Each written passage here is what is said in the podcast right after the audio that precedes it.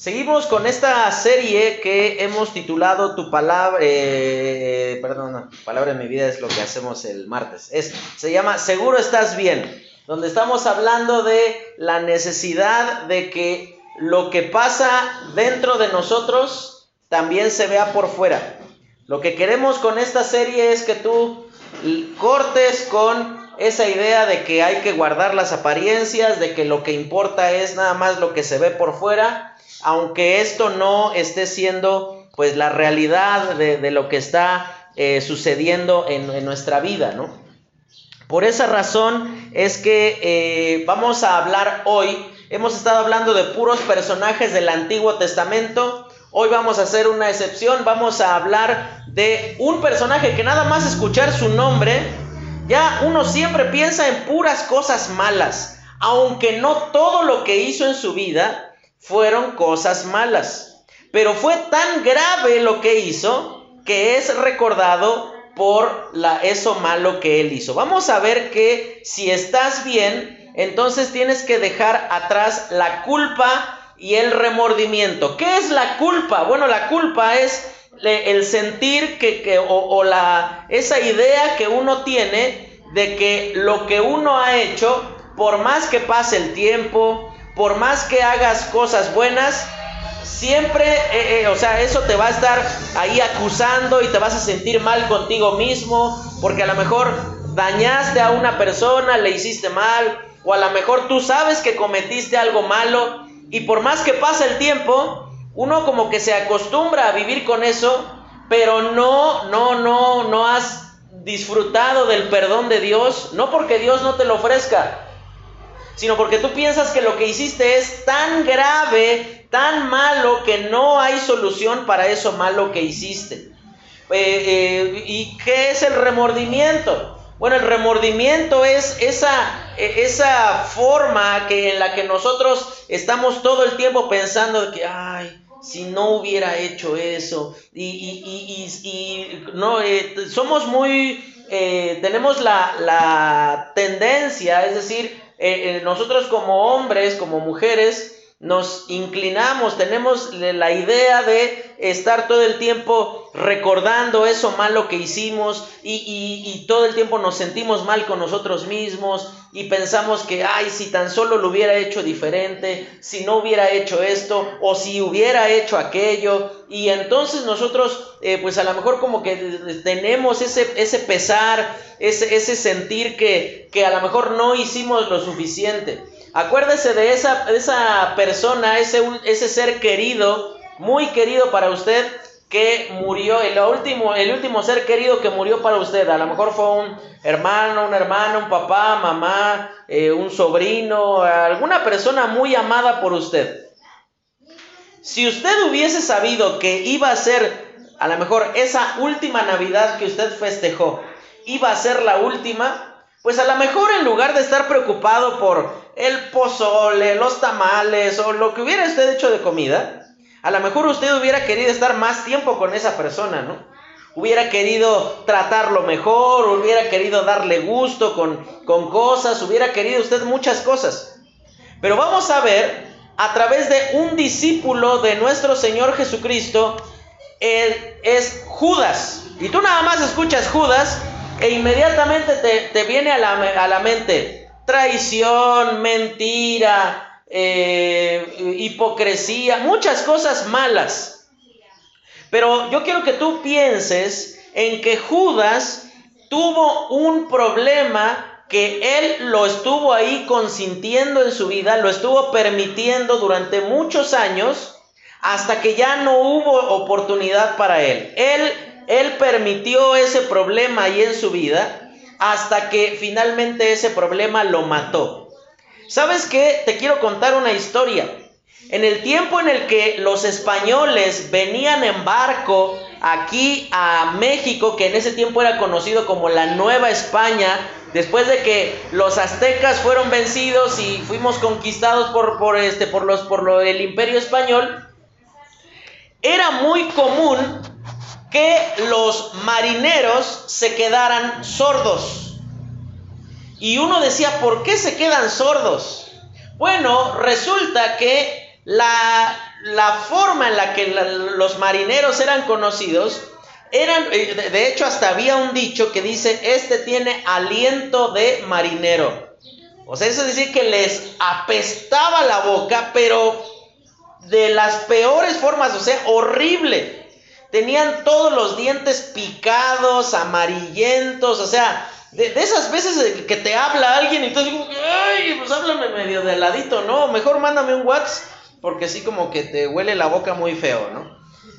Ahora, ¿qué era lo que pasaba? ¿Por qué se quedaban sordos? Después de muchos años, se descubrió que pues por su mala higiene bucal, por, porque no se lavaban los dientes o ni siquiera se enjuagaban después de haber comido y todos los restos de comida pues ahí se pudren. Por eso es que ahora nosotros le decimos a los niños y a los grandes también que debes todos los días cepillarte los dientes para que lo que queda ahí de comida después no se te pique la muela no sé si tú un día has despertado y ya tienes una pelota aquí en el cachete, ¿no? Bueno, eh, tu problema no empezó esa mañana que de repente, ¡pum!, se te inflamó. Sino el problema empezó meses, a lo mejor hasta años atrás, donde no cuidaste tus dientes y era lo que hacían los marineros. No tenían cuidado de lavarse los dientes y entonces las muelas se les picaban de tal manera sobre todo las, las, muelas superiores, las de atrás, las de arriba, que esa infección se acababa la muela, y fíjate la, la, distancia. ¿A qué distancia están tus últimas muelas de tu oído? Están cerquita. Entonces se picaban tanto que la infección seguía avanzando, avanzando, avanzando, avanzando, hasta que la infección de las muelas les comía el oído y se quedaban sordos. Y entonces, yo quiero decirte esto de la siguiente manera. Vamos a estudiar la vida de este hombre llamado Judas. Y fue un hombre que en un momento comenzó con una infección, digámoslo de esta forma, en las muelas. ¿no? Él comenzó a permitir cosas incorrectas en su vida hasta que finalmente se quedó sordo y ya no hubo opción para él. Mira, Judas no siempre fue malo. Judas no siempre fue un traicionero, no siempre fue un hipócrita, pero permitió cosas en su vida y en su corazón que le llevaron a estar tomando una decisión eh, eh, mala para finalizar con su vida. ¿Por qué es famoso Judas? Por haber traicionado a Jesús. ¿Y por qué más? Porque después de haberlo hecho, ¿cómo murió Judas? Se ahorcó. Él fue, se agarró de un árbol, una cuerda y ahí murió ahorcado. Y, Judas, él es el recordatorio de que si tú no solucionas el pecado en tu vida, puedes terminar colgado de un árbol. Muchas personas, tristemente hoy día, han terminado con su vida o, viven en un sentir de que siempre le van a deber algo a Dios, en el sentido de que por más que ellos pidan perdón, su pecado es tan grave o han afectado a otras personas de maneras tan graves que eh, no hay perdón para ellos. Para tu tranquilidad yo quiero decirte esto, hermano. La Biblia dice lo siguiente. Romanos 8.1 dice, no hay ninguna condenación para los que están en Cristo Jesús.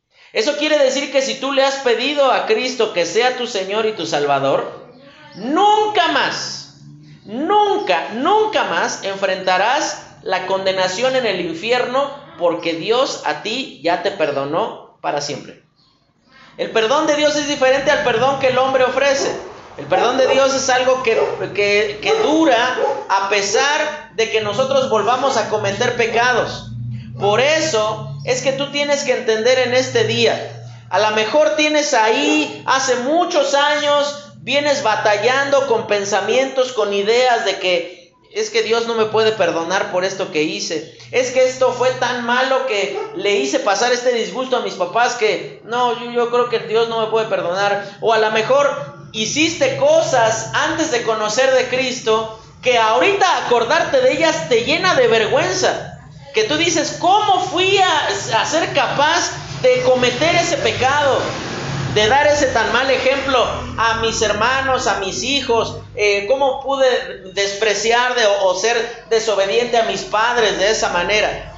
Mira, yo quiero que eh, partamos de la idea de que eh, los efectos o, que podamos mirar qué cosas causa o, o qué produce en nuestra vida la culpa y el remordimiento y que tú tienes que escapar de eso. Vamos a ver en primer lugar que la culpa no demuestra que estamos arrepentidos de verdad. Esto es, esto es muy importante. Tú puedes sentirte culpable, pero eso no significa necesariamente que tú estés queriendo arrepentirte. Tú puedes sentir que hiciste mal, pero eso no demuestra necesariamente que estás queriendo hacer las cosas de acuerdo a la voluntad de Dios. Por eso es que la culpa, dice ahí, siempre se va a quedar corta. Y abre tu Biblia, el libro de Mateo, capítulo 27. Mateo, capítulo 27. Y aquí ya vamos a estar en un momento después de que el Señor Jesucristo ya fue traicionado por Judas, Él ya fue juzgado, ya fue negado por Pedro. Y comienza el capítulo 27 en el versículo 3 y dice de la siguiente manera, entonces Judas, el que le había entregado, viendo que era condenado, devolvió arrepentido las 30 piezas de plata a los principales sacerdotes y los ancianos, diciendo, yo he pecado entregando sangre inocente. Mas ellos dijeron, ¿qué nos importa a nosotros? Allá tú. Y vamos a ver que Judas pensaba que él finalmente, después de mucho tiempo de esperar, iba a obtener lo que tanto quería o lo que tanto deseaba, pero en realidad eso no, no le hizo estar verdaderamente satisfecho. Ahora tú tienes que pensar que lo que pasa aquí con Judas es que él, eh, vamos a verlo un poquito más adelante, él tenía un problema en su corazón con las cosas, él tenía un problema en su corazón con, con lo material. Él quería llenarse cada vez de más y más y más y más dinero. Él quería eh, tener, tener cosas, él quería llenarse. Pásenle muchachos, pásenle muchachos. Él quería cada vez ser, tener más dinero. Y entonces Judas, él pensaba que cuando recibiera un poco más de dinero, entonces iba a ser más feliz. Fíjate lo que pasa aquí con Judas.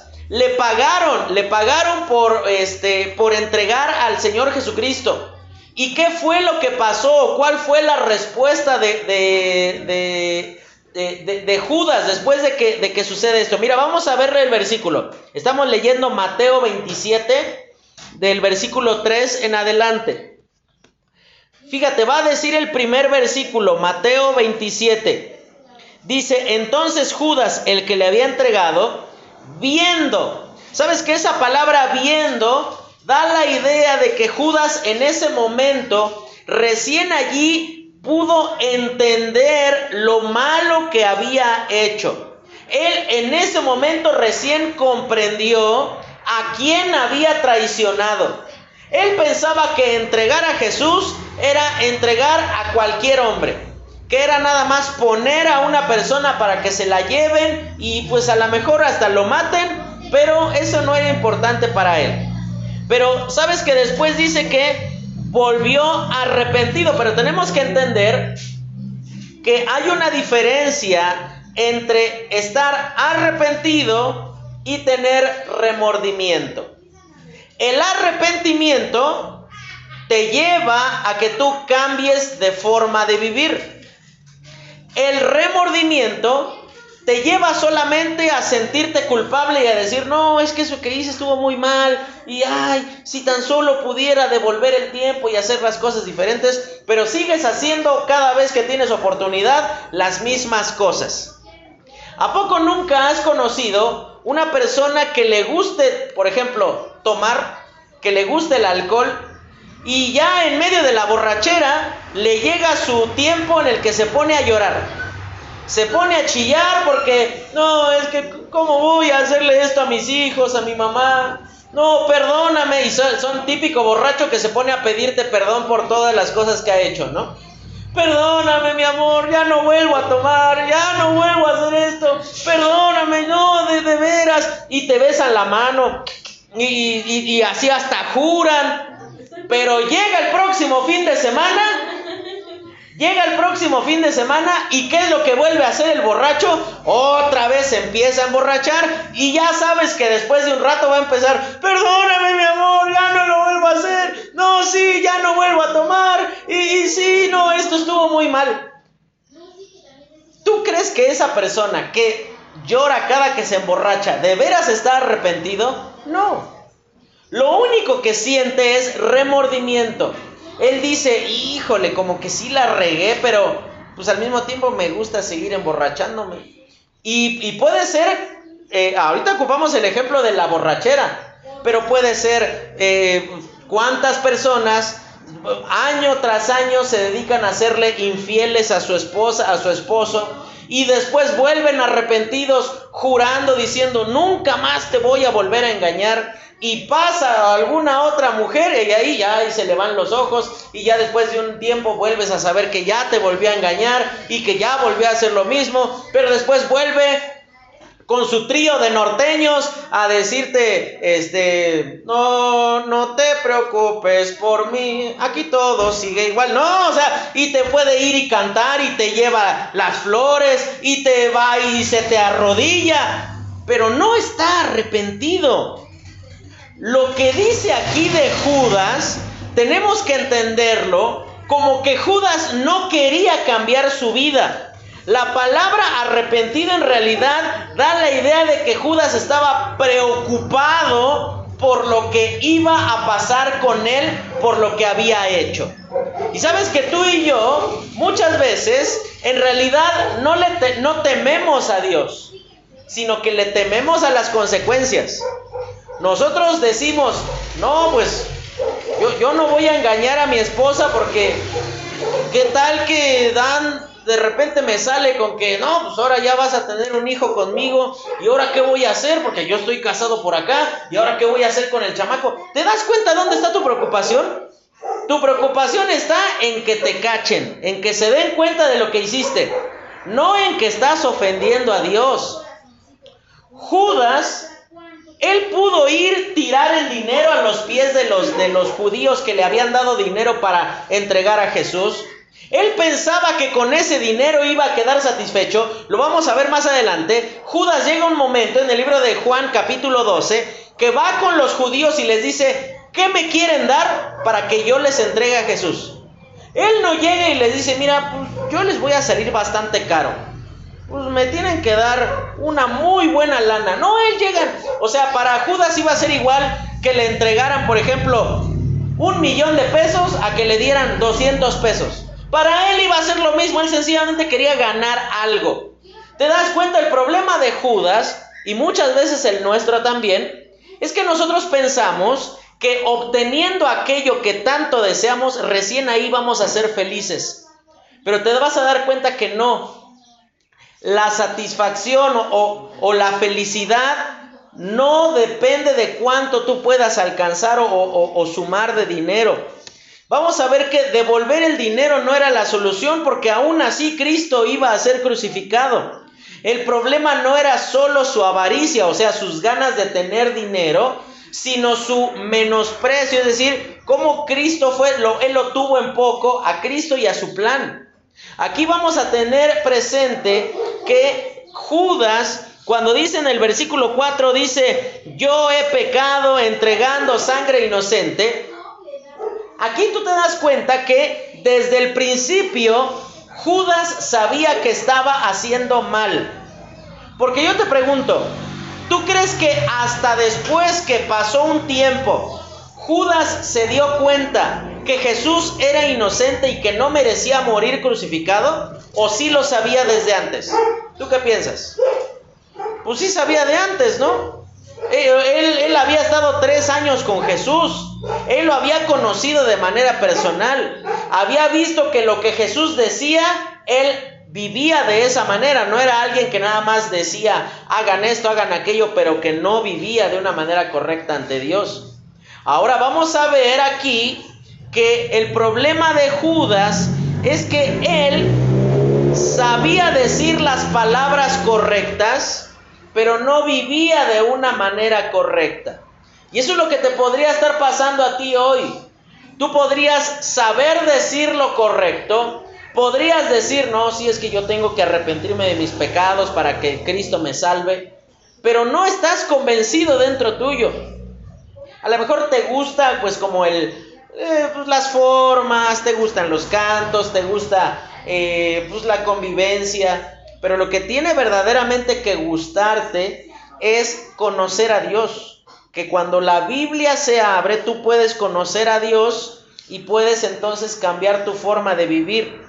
Ahora, aquí vamos a ver cómo ese problema de la avaricia era algo que ya venía hace mucho tiempo. Más adelante vamos a ver cómo eh, Judas, cuando el Señor Jesucristo le, eh, a una mujer que llega y ofrece un, eh, un, perfume muy caro para preparar a Cristo antes de que él fuera crucificado, Judas dice, esto se hubiese vendido y se le hubiera dado a los pobres. Pero ahí claramente la Biblia va a decir, esto no lo decía porque le preocuparan los pobres, sino porque era ladrón. Dice ahí la Biblia que él tomaba del dinero él era como el que administraba el dinero de los discípulos. Entonces aquí tú te vas a quedar cuenta, te vas a dar cuenta que la culpa siempre se va a quedar corta. Aquí tú te das cuenta que Judas en realidad no estaba arrepentido, él nada más sentía que había hecho mal, pero no tomaba una decisión de cambiar su vida. Ahora vamos a ver cómo el remordimiento siempre nos lleva a tomar malas decisiones. Mira, terminar con su vida, o sea, suicidarse, demostró que Judas en realidad no confiaba en las palabras de Jesucristo y el perdón que él ofrecía a todo aquel que se acercaba arrepentido. Recuerda, por ejemplo, te, recuerdo, por ejemplo, algunas veces en las que Judas estaba presente y, y Judas escuchó decir a Jesús que su perdón alcanzaba a todo aquel que se acercaba a él arrepentido. Por ejemplo, dice en el libro de Juan capítulo 6, que Jesús decía, todo el que a mí viene, dice, yo no lo echo fuera. Eso quiere decir que cualquiera que viene pidiendo perdón de sus pecados, Dios te va a recibir. ¿A poco nunca te pasó que hiciste enojar a tu papá o a tu mamá? Y la primera palabra que tú escuchaste de ellos, no, no, no, no, yo ni, ni vengas que no te quiero escuchar. A lo mejor estaba tan enojado por eso que hiciste que tú venías llorando y diciendo, papá, perdóname, ya no lo vuelvo a hacer, no, perdóname por eso que hice, pero tú lo hiciste enojar de tal manera que cuál fue la actitud de tu papá o de tu mamá. No, no, no, no, no, yo no te quiero oír. Ni vengas a llorarme, ni me vengas a decir, porque eso que tú hiciste estuvo muy mal. Ahora, piensa, fíjate lo que va a decir también ahí, versículo 5 de Mateo 27. El siguiente versículo dice, y arrojando las piezas de plata en el templo, salió y fue y se ahorcó. ¿Eso qué fue? ¿Qué significa? Que Judas, él sabía que él merecía un castigo por haber hecho lo malo.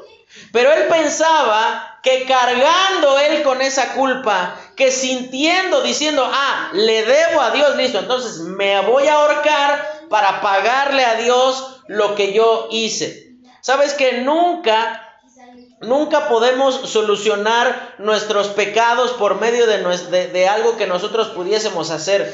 Mira, si crees que muriendo vas a solucionar tus problemas, mira el ejemplo de Judas. En realidad su problema recién ahí comenzaba. Vamos a pensar un poco. ¿Qué fue lo primero que piensas que vio Judas cuando abrió sus ojos después de morir. Obviamente no me estoy refiriendo a su cuerpo, sino me estoy refiriendo a que cuando él murió, listo, se ahorcó, se acabó su vida física. ¿Qué crees que fue lo primerito que pasó cuando Judas de repente es recibido en la otra vida? ¿Qué crees que habrá sido lo que vio primero? ¿Tú crees que vio a Dios con los brazos abiertos diciéndole, Judas, llegaste, bienvenido, te estábamos esperando? No, seguramente no. Seguramente Judas abrió sus ojos en medio del, del castigo, en medio de la condenación. Seguramente Judas en ese momento cuando él abrió los ojos y dijo, no, ¿en qué problema me metí? Yo pensaba que estaba huyendo de mi problema muriéndome, pero en realidad mi problema recién comienza. Recién en este momento, ahí tengo un verdadero problema. Porque piensa en esto. Judas pensaba que acabando con su vida, ya todos sus problemas se iban a terminar. Pero yo quiero que tú, que tú consideres eh, eh, la enseñanza de la iglesia católica, ¿cuál es? Que cualquiera que se suicida, o sea, que se mata a sí mismo, no tiene perdón, ¿verdad? Nos dicen que ese es un pecado imperdonable y que pues no hay eh, perdón para esa persona. Yo quiero que tú entiendas, por un lado tenemos que entender lo que la palabra de Dios dice. Dice el libro de Primera de Juan 1.9, que la sangre de su Hijo Jesucristo nos limpia de todo pecado. Eso quiere decir que no hay nada tan malo que tú hayas hecho que Dios no te lo pueda perdonar. Aunque la iglesia católica te diga que hay pecados imperdonables, no, no los hay. Porque la Biblia no dice eso. La Biblia dice que todo aquel que viene y le pide perdón a Dios puede ser perdonado. ¿Por qué eres perdonado? ¿Porque eres muy importante? No, porque Dios te lo prometió. Y por eso es que Él te perdona. Pero ahora, ¿qué pasaría si una persona que dice que ha creído en Cristo se suicida? ¿Tú crees que iría al cielo o iría al infierno? ¿Tú qué piensas? Vamos a decir de una persona que, que, es, que es creyente. No, no que, no que a lo mejor tiene que de veras es creyente, pero comienza a caer en un, eh, alejarse del Señor. El diablo le engaña de tal manera que esa persona piensa que acabando con su vida va a solucionar todas las cosas. Esto es como llegar a un lugar pues donde no te están esperando, ¿no? Es un lugar donde... Imagínate, por ejemplo, Esme, ¿no? Tú te vas allá a, tu pueblo, a Capacuaro, y tú nos dices, nos vemos hermanos, regreso en una semana. Y te vas ese día en la mañana, llegas, ¿qué? Llegas, ¿qué? Como 3, 4 de la tarde por allá, ¿no? Cuando se van en la mañana. Como a las 3. Y de repente ya son como las 8 de la noche y de repente escuchas que tocan la puerta, ¿no? Ah, pues, quién sabe quién es, pero ha de ser alguien de por aquí. Y de repente abres la puerta y a quien ves ahí en la puerta es al pastor.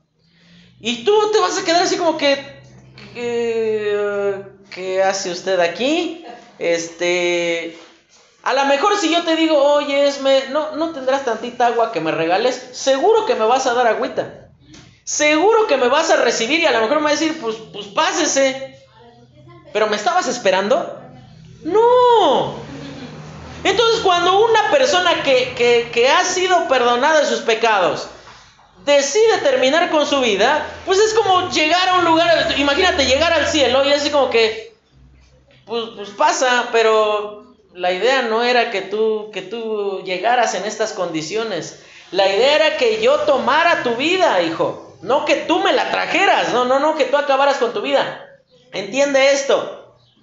En este mundo en el que vivimos, aunque te parezca extraño, por muchas, por muchos medios se nos trata de engañar diciéndonos que si los problemas son muy graves, lo mejor que te puede pasar es morirte. Nos dicen, no, pues ya, total, cuando la vida se acaba, ahí ya pues, pues ya se acabaron tus problemas y todo. Mira, si, tú eres verdaderamente un creyente, si tú de verdad has sido salvo por medio de Jesucristo, bueno, tú puedes tener la seguridad de que vas a estar con Dios. Pero tú entiende esto, Nuestra vida no es algo propio, no me pertenece a mí. Es Dios quien me la ha dado. Y yo no soy quien para tomarla y para decir, mira, listo, agarro el Chevy y ya me voy sobre un tráiler y pum, nos morimos todos porque yo ya es que tenía muchos problemas el pastor y entonces yo dije, no, ya mejor me muero. Fíjate qué, qué forma tan, tan egoísta es la de, la de aquel que decide terminar con su vida. Vamos a pensar que yo estoy metido en muchos problemas de dinero, hay personas que me andan buscando para ponerme una buena calentadita y yo tengo tanto temor que digo, mira, esto mejor se va a solucionar, me muero. Y agarro mi carro y ¡pum! me estrello contra un camión y ya, ahí me morí yo. Ahí se acabó supuestamente mi problema. Pero ¿qué va a hacer mi esposa ahora? ¿Te das cuenta? La dejé sola, la dejé a su suerte, o, decidí que, que mi problema era más importante que ella. Y Judas, por la culpa, pensó que su problema era más importante que todo lo que él había escuchado de Dios. El que a mí viene no le echo fuera. Él lo había escuchado, pero él en realidad nunca confió en las palabras de Jesús. Por esa razón, hermano, tú tienes que entender que sentirte culpable no necesariamente significa que tú quieres cambiar de forma de vivir. Tú puedes eh, preguntarle a algún borrachito que encuentres por ahí tirado en la calle, tú le dices, oye, ¿no te gustaría cambiar tu forma de vivir? ¿Y sabes cuál va a ser la respuesta que te va a decir? Sí, sí, sí quiero cambiar. Pero te aseguro que si tú le das 200 pesos, mira, toma estos 200 pesos pues para que ya te vayas a tu casa, para que vayas y compres comida y le lleves a tus hijos, ¿sabes en qué se los va a gastar? No se los va a gastar en comida. Va otra vez a ir por alcohol y se los va a volver a, a tomar y va a tirar, a terminar otra vez tirado en el mismo lugar y va a decir, es que si quiero, es que si quiero. Pero ¿sabes cuál es el problema? No, el problema no es que está enfermo, el problema no es que es un adicto, ¿sabes cuál es el problema? Que no quiere, no quiere cambiar. Y ese es el problema de muchos de nosotros. A lo mejor no eres un borracho que está tirado ahí en la calle, pero tienes a lo mejor graves problemas, a lo mejor con la mentira, a lo mejor con los malos pensamientos, a lo mejor con la amargura en tu corazón, a lo mejor con los recuerdos que tú tienes de tu vida antes de Cristo, que tú piensas que por más que tú le has pedido perdón a Jesús, no hay forma en la cual tú puedas verdaderamente sentirte descargado y liberado por eso que tú hiciste. Mira, yo te, yo te puedo decir algo. Si yo tuviera la oportunidad de borrar todas las tonterías que yo hice de los 13 a los 18 años, cuando tomaba demasiado, en medio de la inmoralidad sexual, eh, pues la forma en la cual fui eh, rebelde, cómo le falté al respeto a mis padres, eh, si todas esas cosas yo las pudiera cambiar, te lo aseguro, lo haría. Te daría lo que fuera si tú me dices, mira pastor, pues te tienes que cortar las dos manos para que eso se borre, órale, de una vez. Pero eso no se puede. Por más que tú te quedes diciendo, no, es que para qué hice esto y cómo fui a hacer esto, yo estaba bien chamaco, bien chamaca, y, si hubiera pensado bien las cosas, a lo mejor las cosas hubieran sido diferentes y yo hubiera hecho esto y yo hubiera hecho aquello, y tú estás ahorita viviendo tu vida con un sentir de desagrado, de que nada te llena, de que nada te gusta, porque piensas que vivir así, sintiéndote culpable, es lo que mereces. Es como que tú dices, no, pues eso me pasa por no haber, eh, por, haber decidido así sin pensar en las consecuencias. Eso me pasa. El jueves hablábamos, ¿no? Yo te, te preguntaba a ti, Esme, cuando tú, tú te casaste con Jesús, Tú dijiste, ay, qué padre, ahora le voy a tener que andar lavando la ropa, voy a tener que andar recogiendo ahí su tiradero en la casa. No, sino que tú a lo mejor te, te, enamoraste y dijiste, sí, yo voy contigo hasta el fin del mundo. Y qué bueno, y, y qué bueno casarse así enamorado, deseando estar con la otra persona. Pero a veces uno no piensa en las consecuencias que vienen, ¿verdad? Justo por eso es que tú tienes que entender que sentirte culpable en realidad demuestra que tú no has arreglado tus problemas del pecado con Dios. Vamos a ver en segundo lugar que la culpa y el remordimiento no solucionan nuestro pecado. Vamos al libro de los Hechos, en el capítulo 1. Y vamos a ver aquí, el Señor Jesucristo acaba de ascender a los cielos y dice en el versículo 17, Fíjate lo que va, vamos a leer desde el 16. Varones hermanos, era necesario que se cumpliese la escritura en que el Espíritu Santo habló antes por boca de David acerca de Judas, que fue guía de los que prendieron a Jesús. Y fíjate lo que dice el 17. Y era contado con nosotros y tenía parte en este ministerio. Aquí vamos a ver que importa más ser que hacer. Importa más la realidad de nuestro corazón que las cosas que nosotros hacemos por fuera. Mira, el otro día ahí en Netflix estaba mirando una serie, un programa de eh, un asesino serial. Y sabes que cuentan de esta persona que él tenía su trabajo como, como toda la gente.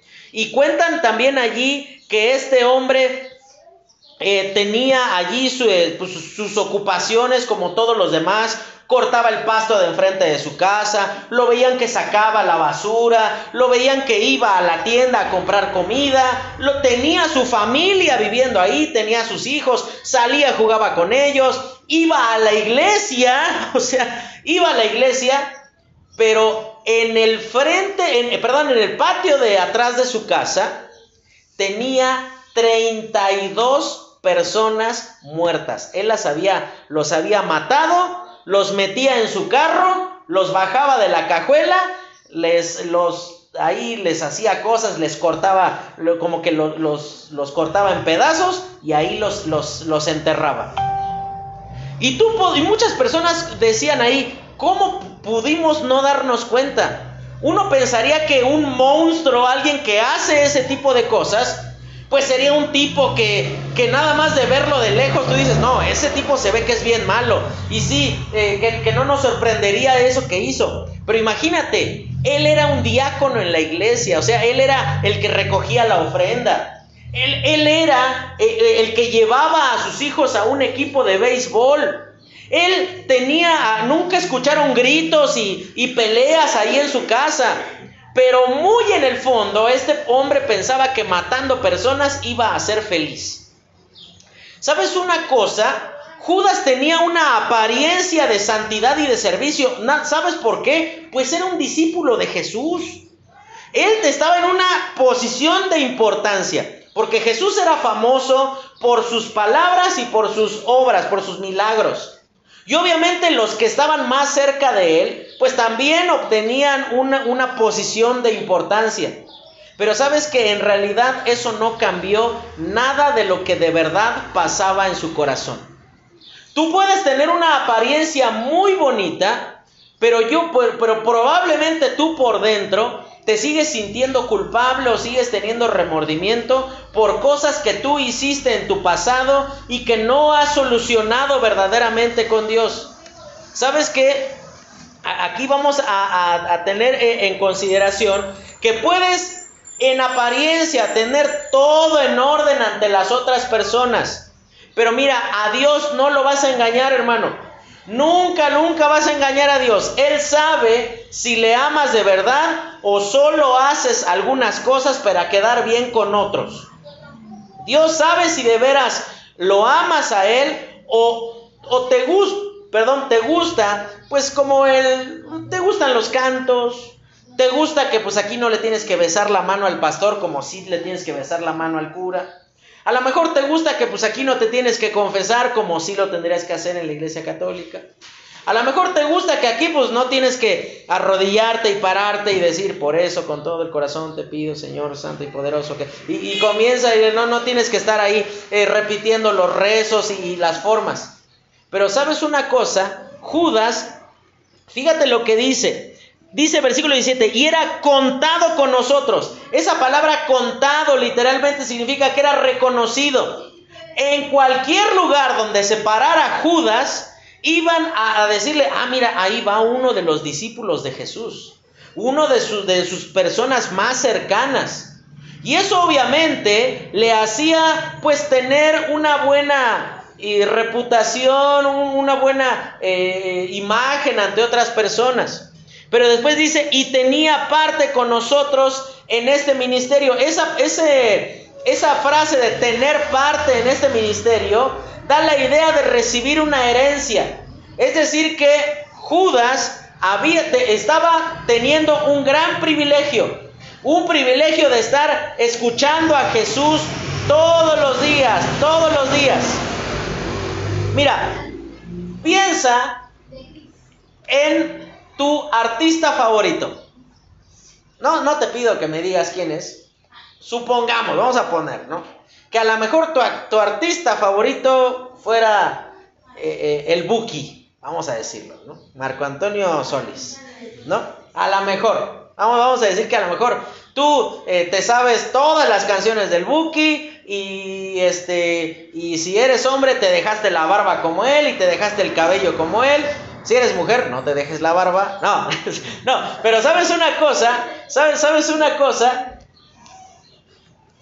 Si a ti te dieran la oportunidad de decir, mira, te vamos a llevar de gira con el Buki un año a muchas ciudades y vas a poder estar ahí en primera fila en los conciertos y vas a poder platicar con él y vas a poder conocerle de manera personal no nada más vas a llegar así a los empujones a quererte sacar ahí una foto con él con tu teléfono. No, es más, hasta te va a regalar, imagínate que te regalara su guitarra el Buki, ¿no? O sea, wow, ¿no? O sea, increíble. Y, ya este, tú te sientes ahí que, que es este, Marco Antonio Solís en la regadera, ya te imaginas ahí todo ese tiempo. Obviamente eso te daría un privilegio que no cualquiera tiene. No cualquiera tiene, o sea, yo, yo por más que compre un boleto para el concierto, pues no voy a poder decir, ah, me, vengo a platicar con, con, don Marco Antonio. No, pues te van a decir, no, pues tú compraste el boleto para escucharlo, no para estar con él. Este Judas había recibido un gran privilegio, pero a pesar de que había recibido ese gran privilegio, tú tienes que entender que que tú te sientas culpable, que tú cargues con, con, la consecuencia del pecado, en realidad eso no soluciona, no soluciona tu problema con el pecado. Ahora, vamos a ver en segundo lugar que un día toda la verdad se va a saber.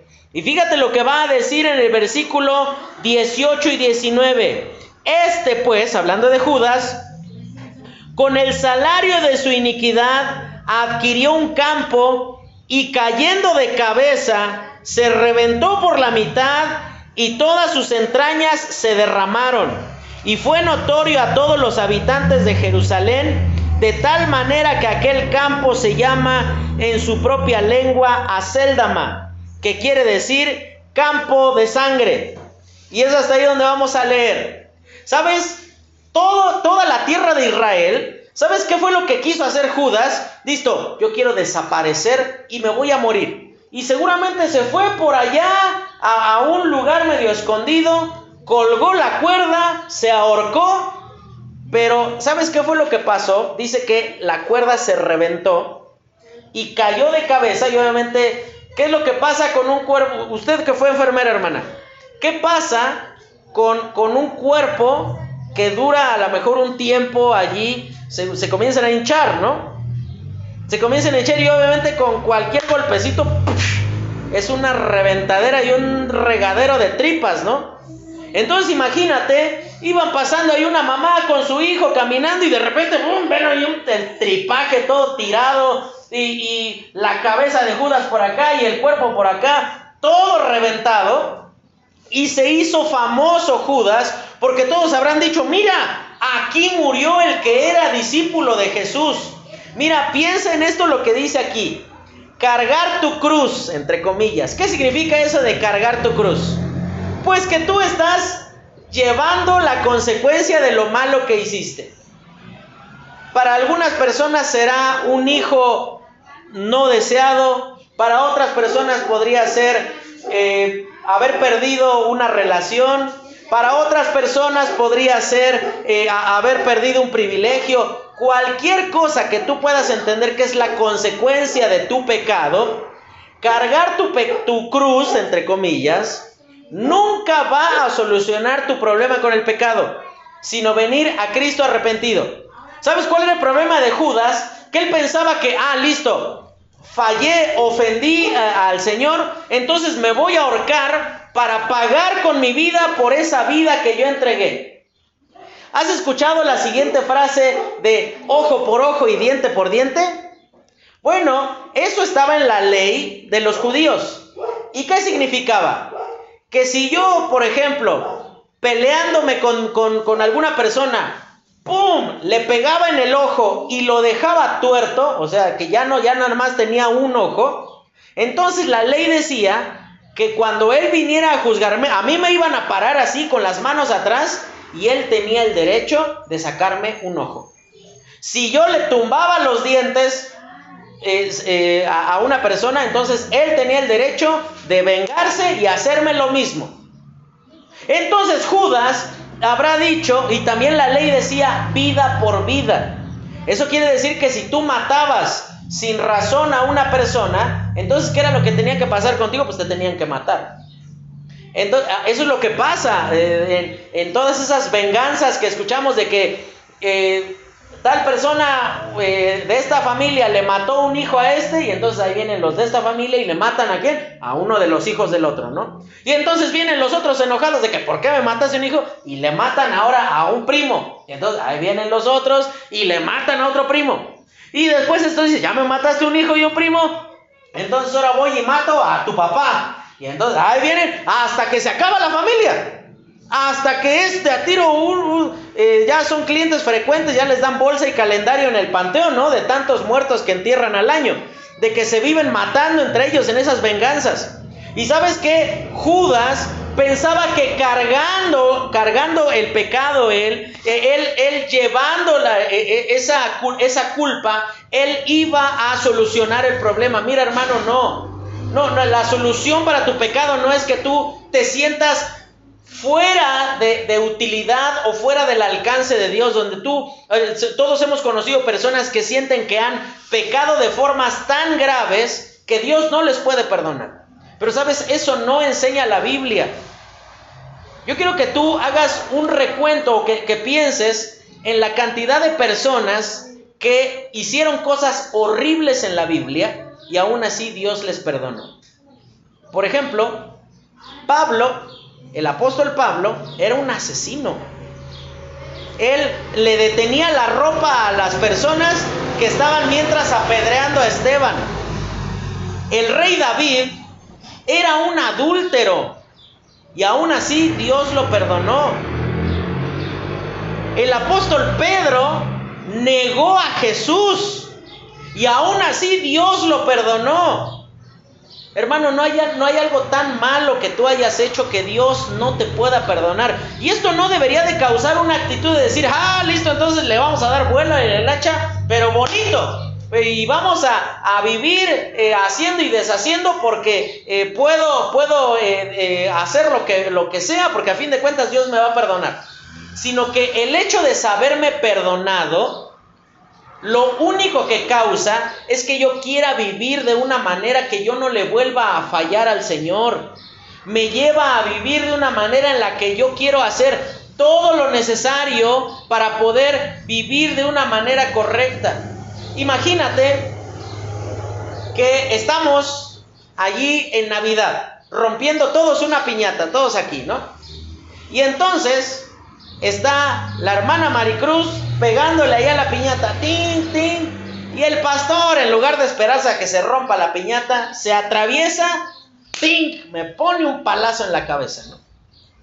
Y entonces, pues ya me dejó una alcancía así de ese tamaño, un tajo así grandísimo en la cabeza, el chorreadero de sangre, el pastor chille chille, ¡Eh! me deja un palazo. Y entonces, la hermana Maricruz tiene dos opciones. Decir, ah, pues ¿para qué se atraviesa usted, pastor? O decir, no, pues pastor, discúlpame, perdóname por, por este, lo, que, lo, que hice. Supongamos que la hermana Maricruz dice, no, pastor, discúlpeme, pues eh, no, no, a lo mejor tenía que haberle dado con menos fuerza. Pero luego, luego, después de que me acaba de pedir perdón, dice, ah, como ya te pedí perdón, órale, me arrima otro palazo en la cabeza. Tú dices, oye, pues, ¿qué onda? Eso es lo que tú haces cuando piensas que pidiendo perdón significa que puedes hacer lo que te venga en gana. ¿Sabes qué? En último lugar, la culpa y el remordimiento nos harán ser un mal recuerdo. Fíjate, dice en Juan 12:6, cuando yo te decía que, que Judas no estaba preocupado por los pobres. Dice ahí en Judas capítulo 12, versículo 6, Dice, pero dijo esto no porque cuidara de los pobres, sino porque era ladrón y, y, teniendo la bolsa sustraía de lo que se echaba en ella. Mira, el pecado parece siempre estar bajo nuestro control hasta que nos damos cuenta que Él nos controla y nos va a dejar en evidencia. Judas, ¿tú crees que lo hacía así delante de los ojos de todos los discípulos, que agarraba dinero y se lo embolsaba? No, él seguramente así, a las escondidas, lo hacía de manera secreta, pero sabes, un día eso se descubrió. Eso, eso todas las personas lo supieron.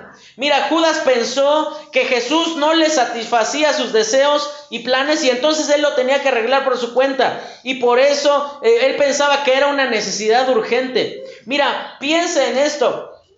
¿Tú crees que en algún momento de esos tres años que estuvieron los discípulos con Jesús, Jesús, por ejemplo, los dejó sin comer a los discípulos? Claro que no. Seguramente se habrá ocupado de ellos, les habrá dado todo lo necesario. Y, es más, seguramente tenían un poquito más de lo necesario, como que hasta tenían alguien que, que juntara el dinero que iban recibiendo, ¿no? Y que lo iban administrando para las cosas que necesitaban. Ahora piensa en que Judas convirtió, y, y préstame atención a esto, Judas convirtió un gusto en una necesidad. ¿A qué me refiero con esto? Mira, a mí me gustan mucho los pambazos. Yo podría comer pambazos todos los días, pero así, todos los días podría comer pambazos, porque me gustan mucho. Pero obviamente, yo no puedo vivir comiendo pambazos todos los días. Un pambazo cuesta, ponle 30 pesos.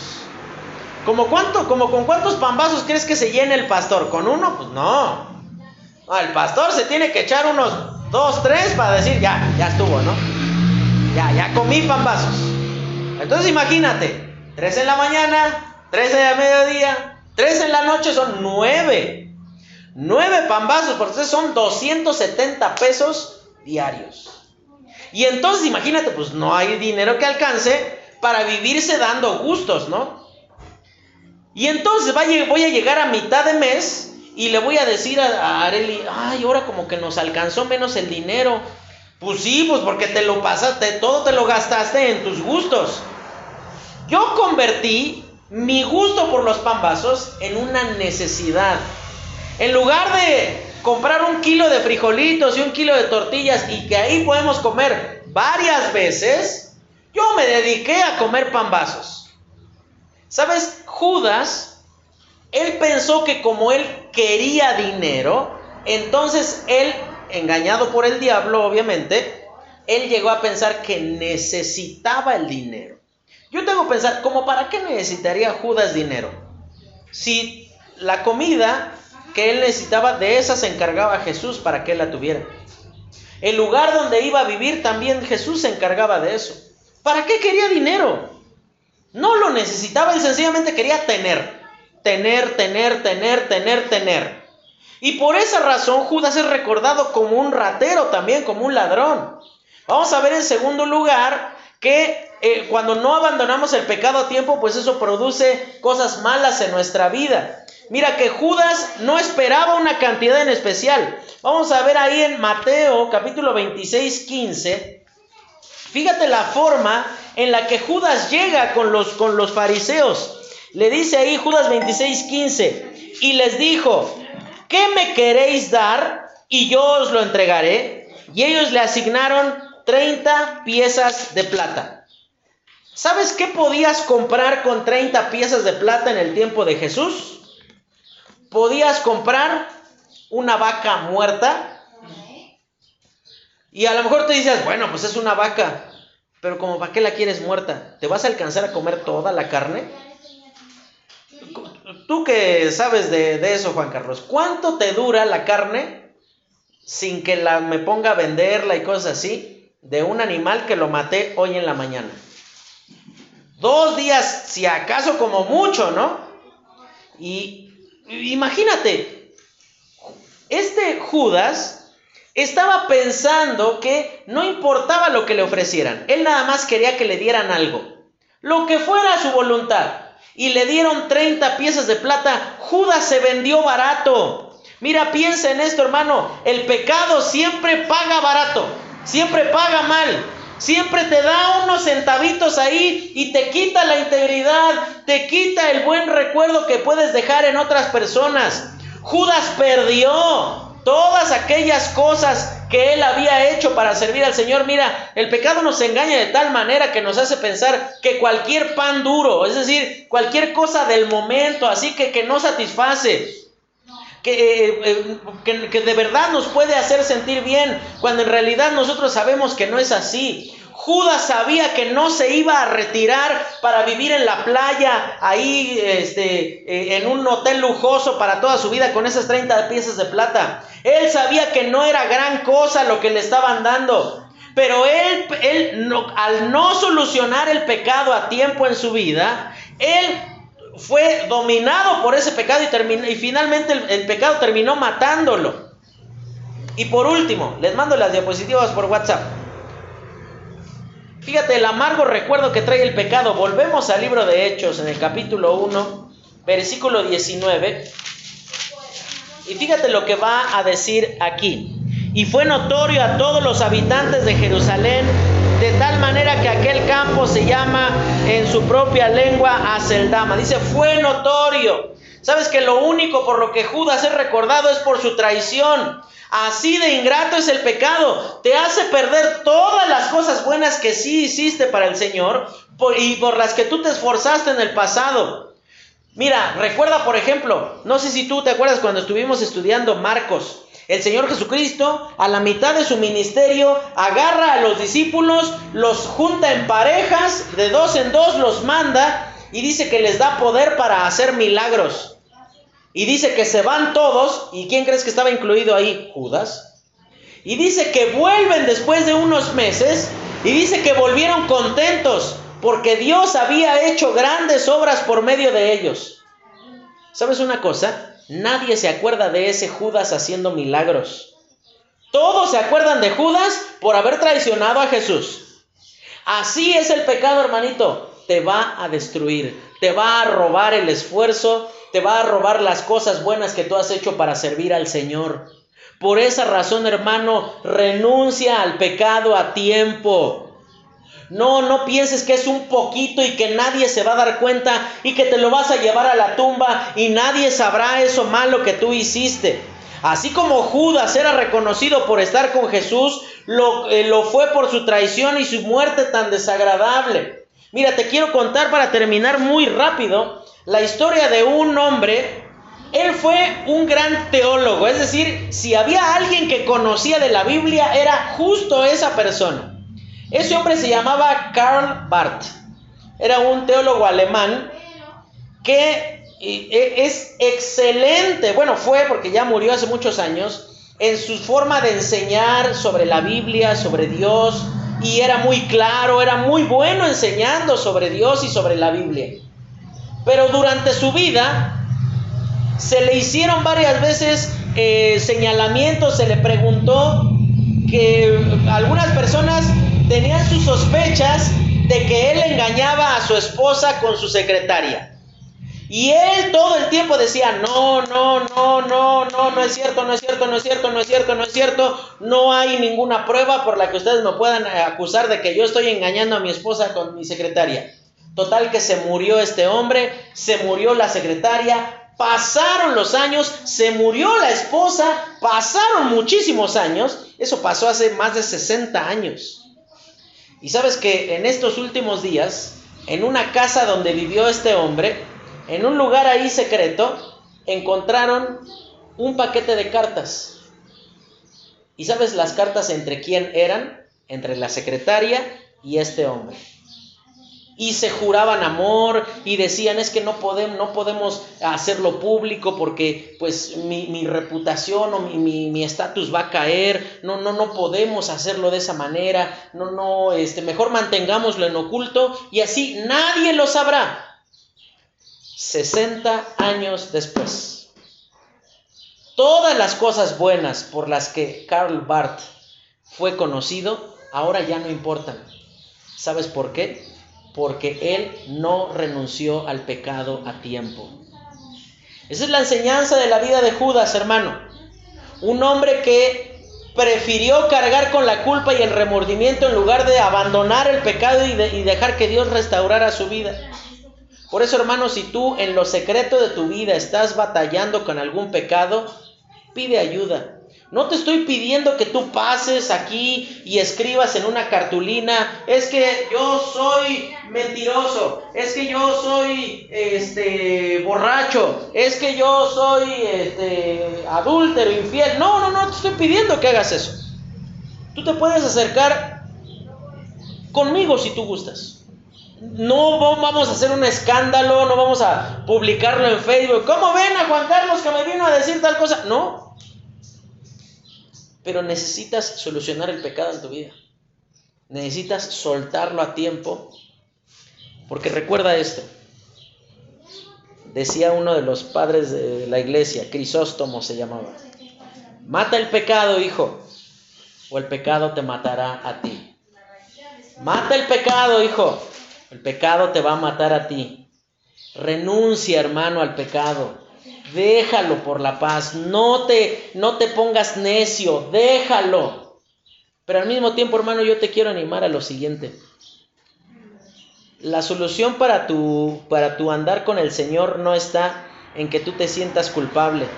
La solución no está en que tú sientas que debas de sentir esa carga sobre ti para decir, bueno, pues es que pues es que ese es el resultado de haber pecado. No, Dios no nos manda a cargar con nuestros pecados, porque para eso mandó a su Hijo. Él cargó nuestro pecado, Él sufrió nuestra maldad, Él limpió con su sangre nuestros pecados. Por esa razón, ven a Cristo, Él es el que te puede limpiar, el que te puede restaurar y transformar tu vida para que seas una persona completamente diferente. Vamos a orar y terminamos. Señor, te agradecemos porque tú eres bueno con nosotros. Y te queremos pedir, Señor, en este día, que tú nos ayudes a poder eh, pues vivir de una manera que te, que te agrade y que te, que te, glorifique a ti, Señor. Te queremos pedir, Señor, que tú eh, nos ayudes a solucionar el pecado a tiempo en nuestra vida. Todo esto, Señor, te lo pedimos y te lo agradecemos confiando en lo bueno que tú eres con nosotros. Te lo pedimos en Cristo Jesús. Amén.